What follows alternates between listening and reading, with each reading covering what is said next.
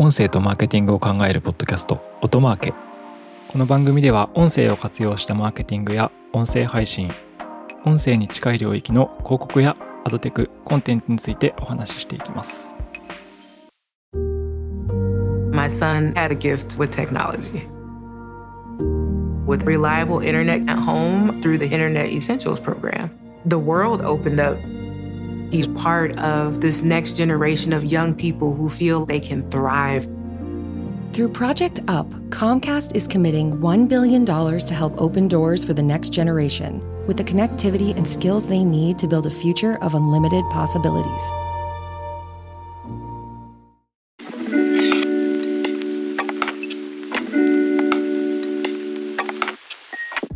こんにちは音なるの八木です高橋です。よ本日もよろしくお願いします ろしくお願いします。年始一発目の収録ということで今日はゲストを呼んでます株式会社音なるの運用担当の高須さんに来てもらってますよよろしくお願いします。高瀬です。ろしくお願いしますはいで、えっと、高瀬さんは運用担当ということなんですけどはい。まあ運用担当って何の運用ですかっていうところで言うとそうですね。そこで言うと、音なるから出向する音声広告の運用であったりとかを主に行っているっていう形になります。はい、えっと、つまりですねプログラマティックの音声広告運用型の音声広告と言われる広告出稿の運用をやってるということですねはい。おっしゃる通りです。まあラジオの出身の方とか、まあ、普通のポッドキャストを配信されてる方とかからすると、まあ、代理店さんとかもそうかもしれないですけどあの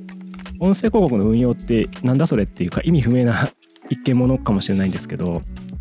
簡単に説明するとあの、まリスティング広告とかディスプレイ広告とか SNS とかもそうなんですけど手元の管理画面から広告出稿をまあコントロールできるってことですね。クリエイティブを再入稿したりとかいくつかのターゲティングを出した時に A と B と C で A が一番効果高いから A だけ残していきましょうとか予算を振り分けていったりとかって手元操作を行えるっていうのが運用型広告プログラマティックって言われるものなんですけど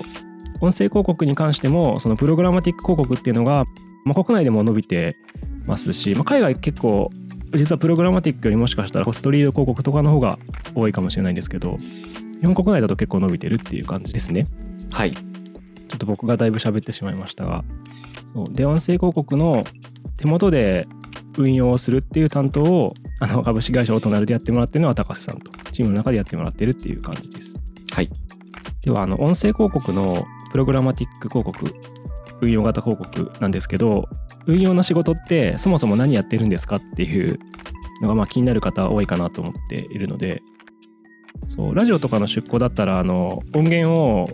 媒体者さんメディアに渡して出向よろしくで済むんですけど我々の場合って、まあ、我々が代理店だったり広告主さんの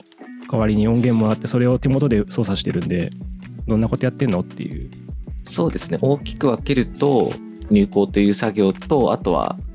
入稿した後の配信調整っていう2つに大きく分かれるかなと思ってます。うんうん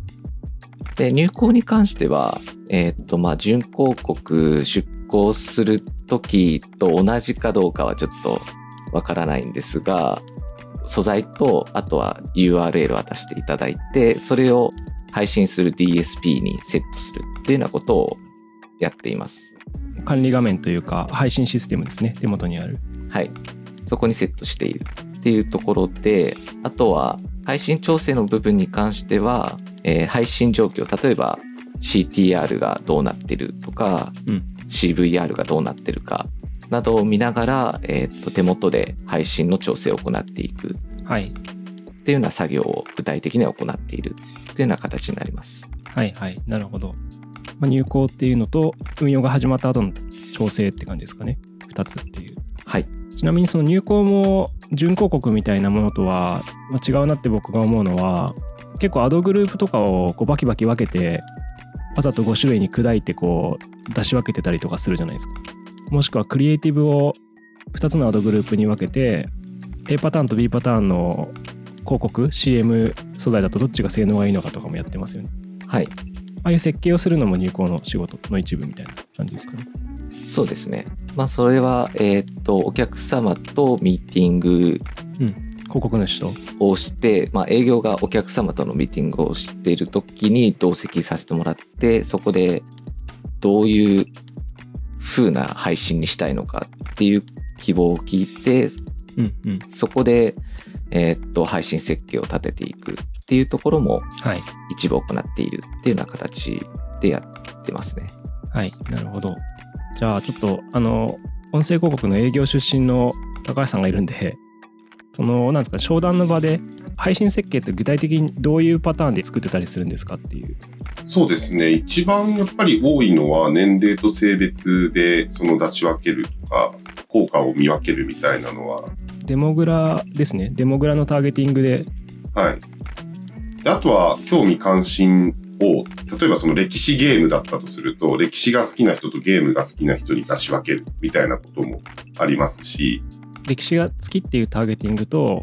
ゲームが好きっていうターゲティングを2つ別々に用意してどっちがその歴史ゲームと相性がいいのかを見ていくみたいな感じですね。出向の時に。あ、そうです、そうです。で、あとは、あの、時間帯で分けるとか、日別で分ける。例えば、その、期間中にクリスマスが入ってたら、その当日だけは、うんうんあの、今日はクリスマスって言いたいとか、はいなるほどねで、それをさらにクリエイティブにも反映させると、もう可能性は無限大というか、最大で100パターン近くぐらいまで出し分けるみたいなことはありましたね。はい。時々あの私たちそのプログラマティックの音声広告運用型音声広告すごい得意強みがあるんですけどめちゃくちゃすごい案件ありません？時々90パターンみたいな。あ90何パターンとかありますあります。れはクリエイティブとそのターゲティングパターンとかで掛け算していくとそうなっちゃうみたいな。そうですね。でも、90パターンとかあった時は、クリエイティブ自体も、あの、十何パターンとかあったので、まあ、細微な違いなんですけど、全部全く違うというよりかは、はい、まあ、そのパターンも結構ありますよね。最後の呼びかけが違うみたいな。あ、そうです、そうです。でそういう時にはまさにその、高橋さんのいる運用チームにすごくお世話になっているというか、音声の、あの、入稿って、多分ディスプレイとちょっと違うのは秒数とか音量とかも気にしなきゃいけないので、うんうん。音量っていうかまあラウドネスって言ったりするんですけど、うん、仕様がちょっとね複雑ですよね。バナーとかより。もっと言うとバナーもあったりするしあつまり音声とバナー2つ入稿しなきゃいけなかったりするから。そういう時にはまさに運用チームの皆様にも協力いただきながら、一個一個、まあ細かく人力でチェックをしていく必要があって、そういう時にはお世話になってます。結構細かく配信セットをしなきゃいけない時があるのでそれは結構気合い入れてやったりとかはしますね。うん、で今あの高橋さんが高橋さんにお世話になってるとか言ってるのが実はその音声広告の運用型音声広告ではその運用側がとても重要っていう営業側がこうちょっと気を使うっていうか気を使ってるっていうか運用がないと始められないですからね出向も価値が発揮できないんでそうですね。なかなかまあお客さんの前だったりとかには出ることがないので、表舞台には出ないんですけど、非常に重要な職務を担っていただいてますと。うんうんちなみにさっきの日付とかタイミングでクリエイティブを出し分けるとかいう話あったじゃないですか。はい。僕年始に実は我々がちょっと関わっている案件なんですけど面白いクリエイティブにあたってはい。私妻の実家が京都なんですけど京都で Spotify ですかねの音声広告聞いてたら視覚学習系の商材でで年始にその自分を磨いていきませんかとか今年1年何をやっていくかっていうのを自分に投資していきませんかみたいなクリエイティブがちょうど1月2日に流れててすごい刺さって僕はうんうんうん。あれこれオートネル関わってるぞってなったんですけどまあそういうふうに年始には年始の最適なクリエイティブクリスマスにはクリスマスの最適なあの語りかけみたいなものを結構手元でコントロールしてたりしますっていうことです。あと運用の仕事でもう一点だけあの媒体によると思うんですけど基本的には入札で買い付けてますよね音声広告を入札買い付けをしてるっていう感じです。で一回あの何の日でしたっけ？七夕の日にトラブルあったの昔あって七夕の日特殊なシチュエーションなんで7月7日に入稿がうちの会社以外でも多分めちゃめちゃ集中してて準広告の枠とかでもつまり広告枠の取り合い状態になってて配信がめちゃくちゃ出なくなったっていうのが一回あったような気がする。ありましたね。つまりプログラマティック広告っていうのは確実に配信されるかどうかっていうのは手元のコントロールだったりとか入札次第だったりするところもあるので割とそのフレキシブル性がいくも悪くもあるっていう感じの、え入稿方法ですっていう感じですね。ですいません、高橋さんゲストに来てるのにめちゃめちゃ高橋と八木が喋りまくってるんですけど。えっと、じゃあですね、バナー、高橋さんはもともとバナーの運用とかやってたと思うんですけど、はい。プログラマティックのディスプレイバナーとかと比べて音声の運用って何か違いとかありますか？そうですね。一番の違いは、配信面が、やっぱ音声の場合だと、うんうん。もう Spotify とラジコっていうところで、まあ、ある意味限定されているっていうところはあるので、バナーだと、あの、質の悪い枠も含めて、全部バーッと配信することが DSP だとできるんですけど、うんうん。音声だともう絶対に聞かれるって分かってるところにだけ、まあ、配信するので、まあ、良くも悪くも、えーっと、このクリエイティブが、まあ、いいのか悪いのかっていうのがが、仮説が大事みたいなこそうですね。CTR とかで、まあ、如実に返ってきやすいのかなっていうところがありますと。で、そういうところで、まあ、見ているところは、まあ、CTR であったりとか、まあ、サイト遷移までのコンバージョンレートであったりとか、と間接コンバージョンですね。うん。まあ、そういったところを見ているっていう形ですね。今の話ってバナーの場合は例えばとりあえず入れたれみたいなことをやりがちってことですか？バナーの場合は、そうですね。いろんな枠にとりあえず出向してみて、いいのだけ残っていくみたいな。ああなるほど。分かった、えっと、メディアの選定選択肢が多分数万とかそういうレベルであるから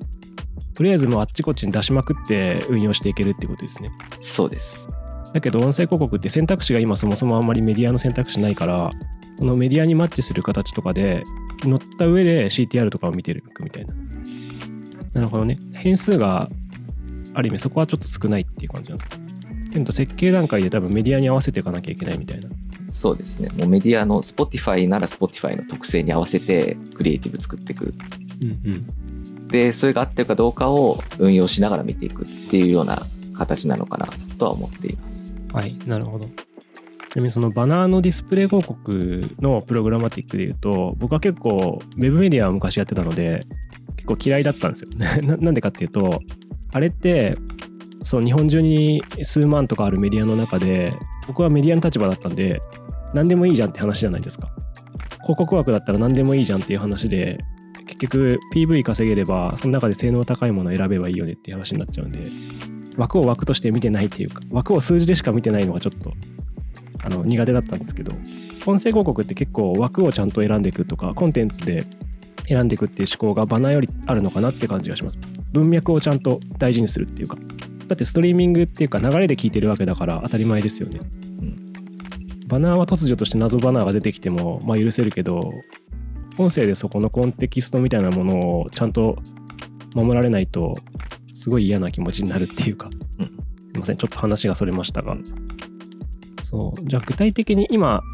バナーと音声広告のプログラマティックの違いは僕は結構なるほどなって思ったんですけど具体的に見てる指標はじゃあ今の話で言うと CTR と、まあ、間接コンバージョンとかって感じですかね運用の時にそうですね。はい。そこは見ている指標自体に関しては、結局配信システムから出てくる指標を見ることになるので、そこ自体は変わらないかなといううんうん感じにはなります。はい。あとはお客さんごとの KPI が違うんで、そこに合わせて何を重要視するかっていう感じですね。そうですね。そこに関しては、はい。あとは媒体によってはリーチのこともありますよね、多分。リーチっていうのはつまり人数ですね。そうですね。接触できている人数、ユニークユーザー。配信できた人数。はい。で、結構音声は見たりすることが多いですね。どっちかっていうと動画広告とかに近いのかなと思います。はいはい。それはわかる気がしますね。うんうん。なるほど。じゃあ今回は一応あの音声広告のプログラマティック配信運用をしている、まあ、高橋さんにゲストに来てもらってプログラマティックのえ音声広告の、まあ、仕事って何やってるのみたいな話とえそもそもどんなものだっけっていう話をしました次回は一応後半があるということで、えっと音声広告で他のバナーと比べて非常にユニークな運用であるダイナミッククリエイティブという手法があって、まあ、その辺の話をしていければなと思っています。はい。ということで後半に続きます。よろしくお願いします。ありがとうございました。次回は八木高橋は喋りすぎないようにします。